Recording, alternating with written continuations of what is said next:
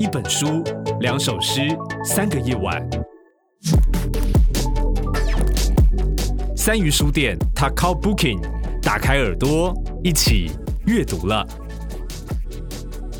各位三鱼书店的听众朋友，大家晚安。那我们今天要跟大家介绍的还是呃，我们走读系列，请来的是于嘉龙老师。嘉龙跟大家打个招呼。大家好，今天我们要来聊什么题目？走读台湾啊。那我们讲了好多的走，今天想聊一下读，这样读这件事情。OK。之前我们邀请一个台湾算是很资深的，那也很知名的一个原住民的作家的老前辈，叫瓦利斯诺干。OK，嘿，他他虽然是台中双旗部落的人，嘿，那为什么会出现在三鱼书店？出现在高雄？对，其实是有一次他到我们科聊来这边。那个小酌，那应该就是整夜喝酒的感觉。对对对，他 他可以喝掉一罐高粱。然后他就就是我们后来有在那个科聊渔港的港边那边聊聊、嗯、聊一些，他就有提到那个蓝屿的夏曼兰波安。对对，那夏曼兰波安老师他。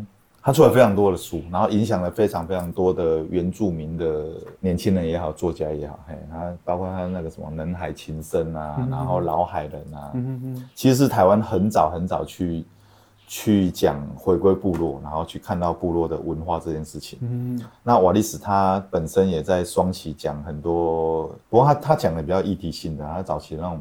翻刀出鞘啊，嗯，就是很批判性的讲原住民的政策，然后讲原住民在都市的社会的处境这样，嗯，对，然后他就跟我说，哎、欸，嘉龙，你们你有没有想过那个整个台湾是海岛国家，然后整个台湾有多少像你们蚵仔寮这种小渔村？我们都会开玩笑说台湾只有海产文化，没有海洋文化，这样就是说我们会知道那个马扎拉怎么料理啊，黑啊。嗯黑暗怎么煮啊？哎呀，他就会讲得很开心啊。可是，那你那你这个地方的文学性是什么？嗯，对你你们的书写是什么？这样，哎，我那时候其实还蛮震撼的。虽然就是有一些书写，我们等下可以谈，可是就真正写的不多啦。那他也很很有兴趣，就是说他有没有机会来这边驻村？就是说到蚵仔寮来，有个地方可以住，然后。他可以去教文学的写作，嗯、我就说，哎、欸，可是我们这边可能没有人会想来上你的课。他说没有啊，我我要教小朋友，我要教国中生。他觉得还是真的是从小孩子培培养起啊，嗯、所以我们就，我就觉得哇，这这个这个想象其实很很好，很很需要被被执行啊，所以我，我我们就有设定在走读的。那个讲座里面有邀邀他去三语书店谈一场，就是讲那种在地的书写、嗯、啊。其实就我们就想到之前我们走读也办过那个郑顺聪老师，是是是，对，就就我们这次走读有一个比较特别的地方，就是说我们也很希望有作家可以带路这样。嗯、对，那如果有有作家的老师可以在行程里面跟大家分享作品，那顺聪之前就有来过，嗯，因为他之前有写过一本叫做。海边有够热情，那他也来我们这边采访过一个老渔夫叫鲜化博的，谈、嗯、他的那个捕捕乌鱼的经历，这样，嗯、其实有了，但是数量其实就就就很少，嘿，那所以我们觉得这件事情其实是可以在走读里面看能不能有一些发酵，这样，嘿，像顺聪有来，因为其实顺聪他那本呃，就海边有够热情，嗯、他其实写就。科呃科科寮，然后再往上弥陀，对，永安到茄萣，对对，这一条就是高雄过去的高雄县这北边这四个港口，对。不过顺聪他本身是嘉义人，对，他只会跑来写一门课。哦，他有认识一个导演叫李志强，李志强其实是右昌这边的，对，离我们这边很近，对。然后志强他。他反正他们很熟，然后他他好像有跟那个文化局推荐说，其实可以请孙聪来这边就写我们这条线这样。那他那个名字很好玩，他讲他写海边有个热情嘛。对。他我印象他来这边大概一个礼拜吧。然后他他来的前三天就是都是喝醉的，都是被扛 被扛回去的这样。所以他他可他怎么写？他可能那三天就就定掉这个题目了，因为海边的人就是你得要。盖博诺，嘿，博诺，啉一个，人家才愿意讲。因为我们很正式的坐下来说，哎，我请问一下哈，你那个这里的历史大概怎么样？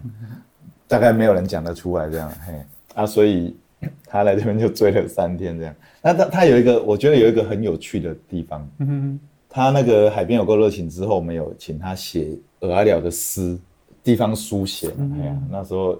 我印象很深刻，他写了一个诗，那其中有几句话叫做，上面就是类似半暝的蚵仔寮，一个人捧着酒杯，伫迄个蚵仔寮的江边在饮酒啊呢。他他描写那个情境，然后我们这边有一个面包师傅，那那个面包师傅也是他书里面采访过的人，嗯，就看到这首诗，他就说，这个人绝对不是住在蚵仔寮，为什么？对，我就说哇。你我说哎，嘿、欸、啊，然后我他就说，我就说为什么？他说，因为蚵仔寮人不会开着酒杯啊去海边啊啉酒，我们一定是菜馆的，然后哦，菜馆。的，不会很 gay 掰的拿一个酒杯去那边倒酒喝这样，我就觉得这很这很好玩啊，这都市来的文青才会做。对对对对对，那其实那本书里面我我印象很深的是他写那个科聊之前科聊市呃鱼市场里面有一有卖咖啡的。哦，对对对对，对他还没把那个事实上，这是我觉得对我来说，因为现在科聊市场重整之后，好像咖啡店就搬到别的地方去。对对对，没错。那我自己以前来科聊，只要因为我我妈他们经常就是过年过节前都要先来蚵仔寮加杯鱼货，然后那个过年的时候要煮嘛。然后每次就我们印象最深就是那家咖啡店。对。然后我 我从以我从以前在来科聊那个做乌鱼文化馆的时候，就每次我们来科寮就天天去去咖啡店喝咖啡。然后这里边还曾松也把它真有写，对，他也把它写进去。对。然后而且他还还形容他说那个才哥就是男主角是感觉本土剧里面的最佳男演员。对啊，他就带他去里面喝咖啡配乌鱼子这样。而且那时候我记得也是他们跟我们介绍说，蚵仔寮最有名的一个那个饮料叫做咖啡加保保利达。保利达，就给那个愚公 愚公喝的。对啊，因为他超猛的。对对对对对。后来那个船船老大都叫我们不要再叫那个老板不要再调那个饮料给愚公喝了。为什么？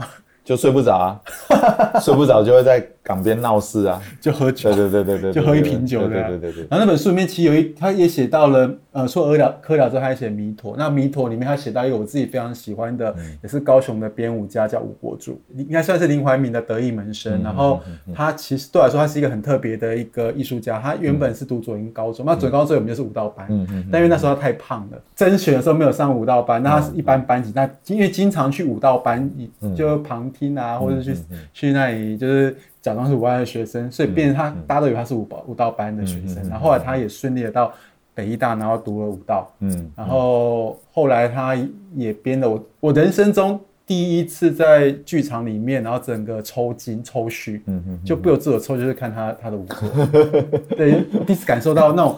艺术的狂欢跟那某种奇妙的神灵现象，就在看他舞蹈作品。结果是我们这边的人，对，是你们海海边的人。对，我很可惜，他后来就因为脑脑癌的关系，然后离提早很早就离开了。我觉得这本书算是还蛮。认真去做一个填调，嗯嗯，对对对对。然后另外他那个他的好朋友就是李自强，那时候也出了一另一本就是《临海眺望》，对对。然后他不是写你们北边的对，他写林园那边，对他写南边的林园故事。对，其实林园真的是一个很独特的地方。对对，他早期其实是一个很好赚钱的地方，因为养鳗鱼嘛。对。因为那个高平溪的出海口就是麦苗很好生，因为那种就是潮汐交接，高平溪把它的那些那个有机质带到了海边，然后在潮汐过程当中就就很好的营养的地方。然后所以其实林园的人以前早期北部的鹅阿寮梓官人是靠乌鱼子，南边的鹅呃林园就是靠鳗鱼，靠鳗鱼，对啊，鳗鱼仔。对，我们这边以前其实有跟他们有那个那个叫什么海上会乡的。传统，对，他们的渔船会载着神明来这边，类似那个叫高杯啊，高杯敬，就是互相，比如说这边神明生日，他们会，他们神会坐船来这边，那个啊下子一下再回去这样，你看那种那种东西都不见了。对。对啊，哎呀，林林园其实是真的还蛮特别的，而且林林园港、林园三维港那些现在都比较没落了。对啊，对啊，对啊，没错。然后再加上工业区的关系，所以其实整个陵园的风景是整个改变非常大的。从以前，如果大家如果刚好有听众我是陵园人的话，你知道一靠那时候陵园的那个工业区已经已经有了，你知道一靠近林园就跟以前小时候靠近男子一样。对啊对啊对啊。就觉得空气对啊空气，然后整个整个灰灰尘。对啊，就我觉得好可怕。我觉得生活在那边真的是。那林俊杰导演有一部有一部电影叫做《艾琳娜》嘛，然后他里面有拍，就是里面那个男女主角小莫他们在谈恋爱的地方，就是带他们去陵园，然后就是欣赏那个不夜城。对那真的是一种很奇妙的、很奇妙的视觉。嗯嗯就你要，因为如果大家走双园大桥回高雄，或是对回高雄的话，你就很明显看到，在这么的淳朴然后安静的高雄屏东县界。然后远方飘着一幅一一个不夜城，对对对对，很可怕，嘿，对，很科幻的感觉，但不切实际。但是你越接近去，他越觉得，哇，天哪，它真的是，它真的是一个很奇很奇妙的存在。林海眺望机，你自然就从就从林园，然后写到了。旗津跟柴山等台山或是鼓山，因为李志强他爸爸以前是在鼓山那边做水泥厂的员工，所以就这样一路写到，就刚好郑顺松写写北边，然后李志强写南边，然后两个人就把高雄的从南到北的海边，对，把它给写起来。串起来了。其实那个什么玉瑞啊，卢玉瑞，他有出那个那个摄影集。对，然后也是讲很多渔村的符号，打狗渔村。对对对对对对。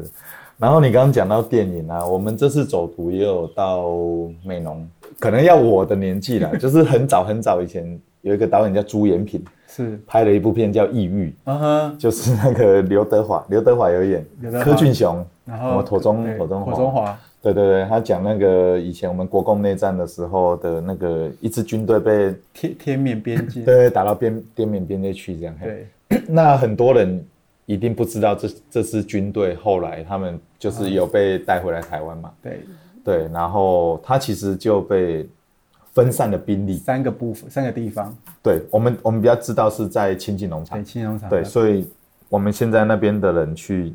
我们会去那边吃滇缅料理，去那边玩那种火把节。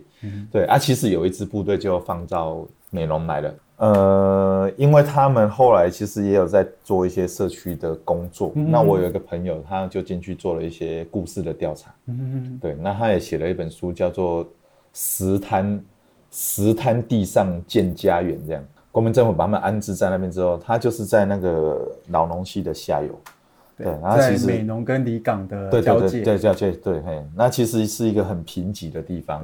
那他们需要把很多的大石头弄开，然后在上面就是有眷村这样。嗯、到那边去，我也觉得很震撼的，就是电影里面的人就是在这里这样。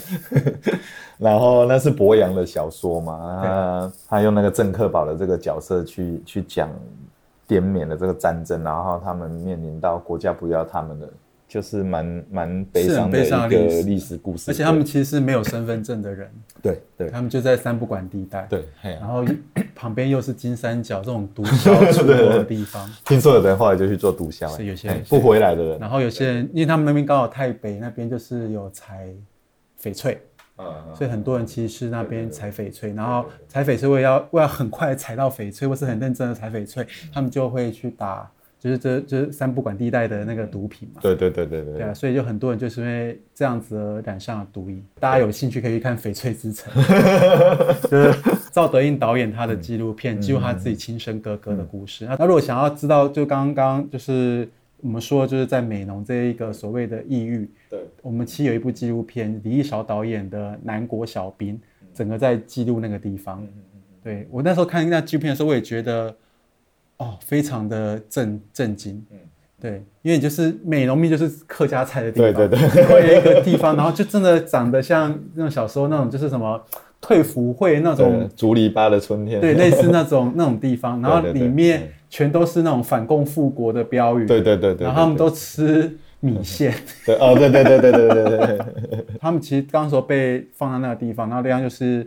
在老龙溪河床附近，那也是不利耕耕种的地方，所以他们得要捡石头，把石头捡掉，然后重新拓荒，然后重新养那边的土地，然后最后养出了他们的就有农作物。对，然后但是呢，在这这个这十年来又因为八八风灾的关系，所以那个地方成为了砂石的采集场。对，没错。所以这时候去环境超糟糕的。对，就是都是那种就是满天的满天的那种灰尘在那边。他们那边有个马队长，他是第一代的游击队，嗯、就是八岁就被抓去，也不是抓去，他就孤儿，反正然后就被就被部队的人带着。那他也不姓马。因为以前就是部队战乱啊，然后很多长官他可能看孩子很小，他们就会捡在身边，就是其实照顾啊。可是这些小孩就得跟着部队流离，那他就会跟着这个捡到他的长官信这样。他就第一代，他说他八岁的时候拿枪，那个枪比他还高。那他们讲出来的故事，你会觉得哇，怎么会？就是这这些。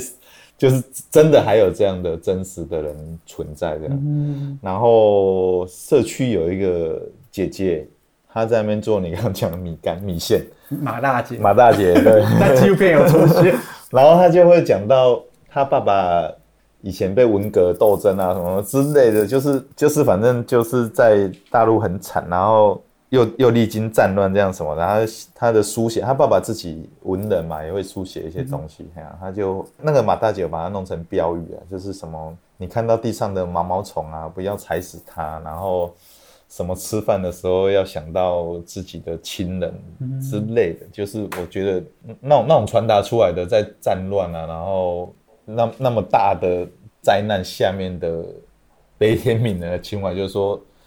都杀了那么多人，我们也那么多人被杀了，然后逃难那么多人死了，所以他们会变成看到一只小毛毛虫，你也舍不得把它把它赶走，把它弄死这样。嘿，那我觉得在美浓这个地方，你到那边去，然后真的就是很像小说里面的场景。走在高雄的很多的一些地方，然后其实不管是本身就有故事，或是后来变成了文学，或是变成电影影像，对啊，事实上都可以让我们。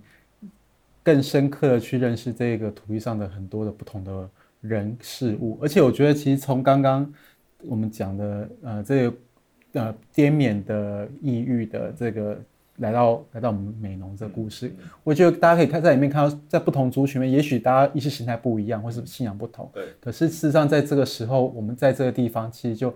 互相理解，然后也互相的包容跟尊重彼此。对，对我觉得这才是我们台湾最美好的一个对生命的状态。对啊，对啊，对啊，这也是走读走读台湾，我觉得最最有意义的事情啊，就是你去认识的不同的族群，我们自己的汉人也好，外省人、原住民、嗯、客家人，对啊。所以嘉荣在这里面应该越来越心，就心胸越来越的舒坦。我我也不想去杀死一只毛毛虫。